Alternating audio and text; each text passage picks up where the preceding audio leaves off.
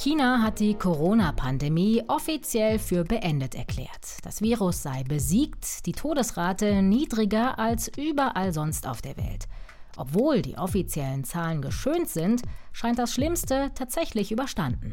Darum geht's in dieser Folge von Wieder was gelernt, dem NTV-Podcast. Ich bin Caroline Amme, heute ist Donnerstag, der 30. März. Hallo und willkommen. China hat Corona besiegt. Das hat die chinesische Führung Mitte Februar verkündet.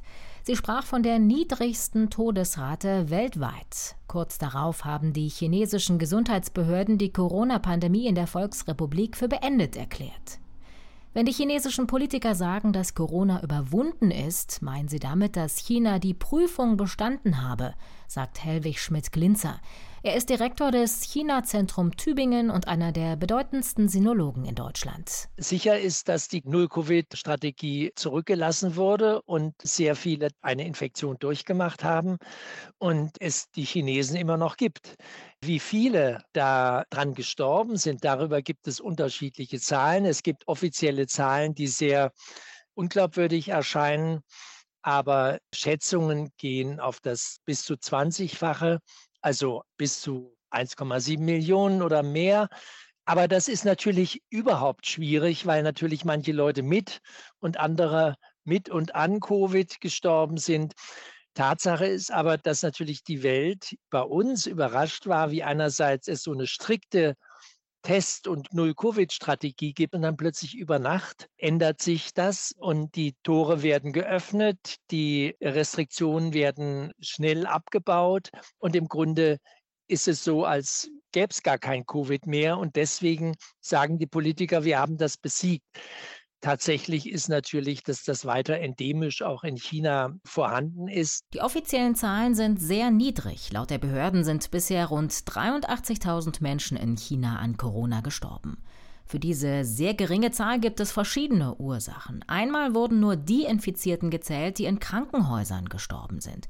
Dort stirbt aber nur ein kleiner Teil der Menschen in der Volksrepublik. Von 2018 bis 2020 waren das nur ein Fünftel aller Todesfälle, berichtet die New York Times. Gerade auf dem Land ist das nächste Krankenhaus oft weit entfernt. Die Menschen sterben dann zu Hause. Bekannt ist auch, dass Ärzte die Todesursache fälschen sollten.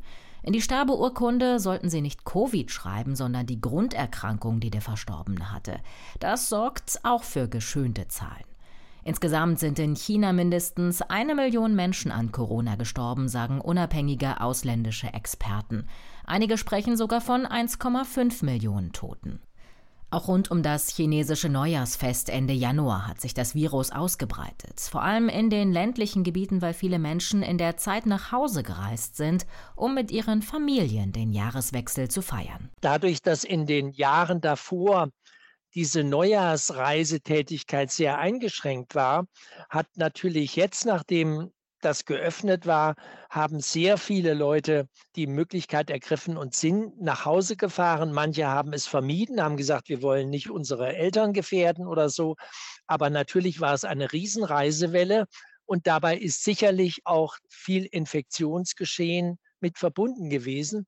Aber so wie die Informationen liegen, hat es dort auch eine große Nachfrage nach Fieberbehandlung und so weiter gegeben. Aber das ist inzwischen abgeebbt und inzwischen ist weitgehend die Situation normal. Anfang Dezember hatte die chinesische Regierung die Null-Covid-Politik abrupt beendet und die strengen Maßnahmen von heute auf morgen gestrichen. Die Infektionszahlen stiegen danach explosionsartig an. Die Folge waren völlig überfüllte Leichenhallen und Krankenhäuser. In den Apotheken waren Medikamente gegen Erkältung und Fieber ausverkauft.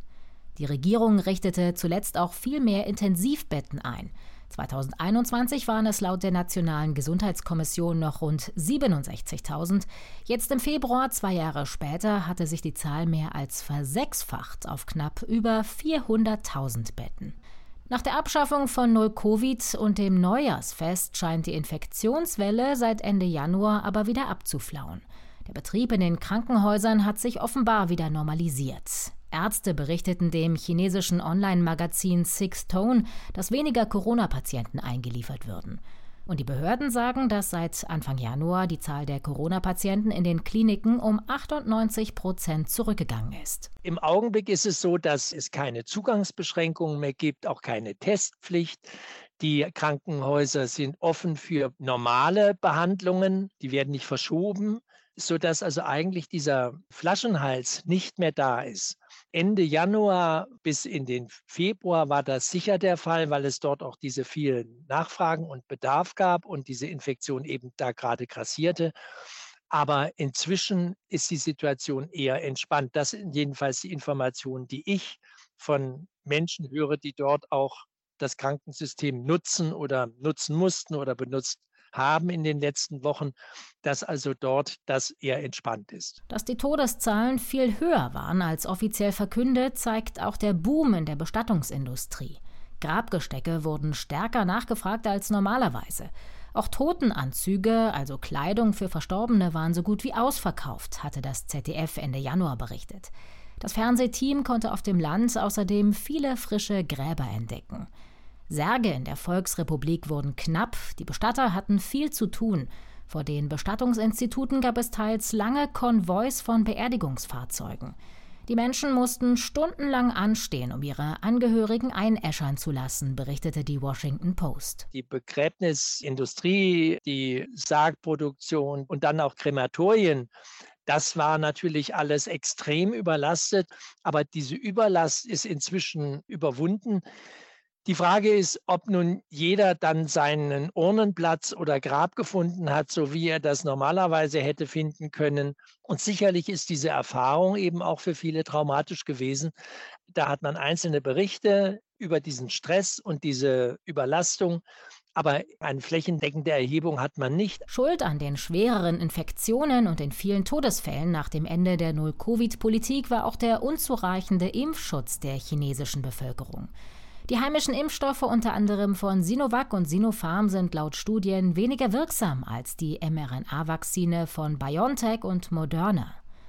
Über drei Jahre nach dem Pandemiebeginn hat China vergangene Woche den ersten eigenen mRNA-Impfstoff gegen Covid-19 zugelassen. Hersteller ist der chinesische Pharmakonzern CSPC. Der Impfstoff zielt laut dem Unternehmen auf einige der wichtigsten Omikron-Untervarianten ab – als Auffrischungsimpfung habe es sich in einer Studie als sehr wirksam erwiesen. Impfstoffe aus dem Ausland wollte China bisher nicht importieren, um sich nicht abhängig zu machen. Natürlich will China mehr und mehr autonom und nicht abhängig sein von ausländischen Lieferungen. Und insofern war das sicher auch ein Kalkül, dass man sagte, wir werden das auch bald haben.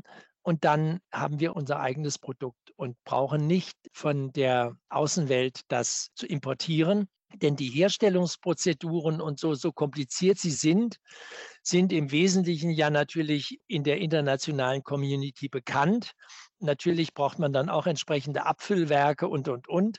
Aber daran hat die chinesische Regierung wie auch andere in der Welt natürlich sicher gearbeitet. Reisen durch das riesige Land ist auch wieder möglich. Zum Neujahrsfest durften die Menschen ohne Einschränkungen unterwegs sein. Zum ersten Mal seit drei Jahren.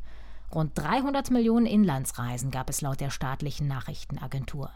Und seit Mitte März dürfen auch wieder Touristen in die Volksrepublik fahren. Die Chinesen, die ja eigentlich begeisterte Touristen sind, fangen auch jetzt langsam erst an, Reisen zu planen. Ich habe gerade gehört von Leuten, die in Kambodscha waren, wo zum Beispiel nach Angkor Wat und so Chinesen gerne reisen. Das ist im Augenblick noch menschenleer. Aber das wird sich langsam entwickeln und dann werden die Chinesen reisen und es wird auch vielleicht weniger als vorher auch Reisen und Tourismus aus Deutschland geben. Aber im Augenblick ist das eher in so einer Anlaufphase. Inzwischen kehrt in China allmählich der Alltag zurück. Helwig Schmidt-Glinzer beobachtet, dass die Menschen zwar noch vorsichtig sind, um sich und andere nicht anzustecken, die Zurückhaltung sei aber beendet. Das war der NTV-Podcast Wieder was gelernt. Mehr Folgen finden Sie unter anderem in der NTV-App. Abonnieren Sie dort unsere Push-Nachrichten, dann verpassen Sie keine Folge. Wir freuen uns auch über jede Bewertung in Ihrer Lieblings-Podcast-App. Schreiben können Sie uns an podcasts.ntv.de. Mein Name ist Caroline Amme. Ich bedanke mich fürs Zuhören. Bis zum nächsten Mal. Tschüss.